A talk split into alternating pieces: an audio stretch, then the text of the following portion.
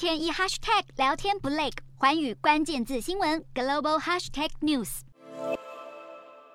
斯里兰卡前总统拉贾帕克萨三号悄悄飞回四国首都可伦坡，在接管斯里兰卡政局的政府保护下，结束了五十多天的自我流放。拉贾帕克萨七月因为大批民众闯入他的官邸，在军队护送下仓皇出逃。分析认为，他如今选择返国，可能是因为在国外无处可躲。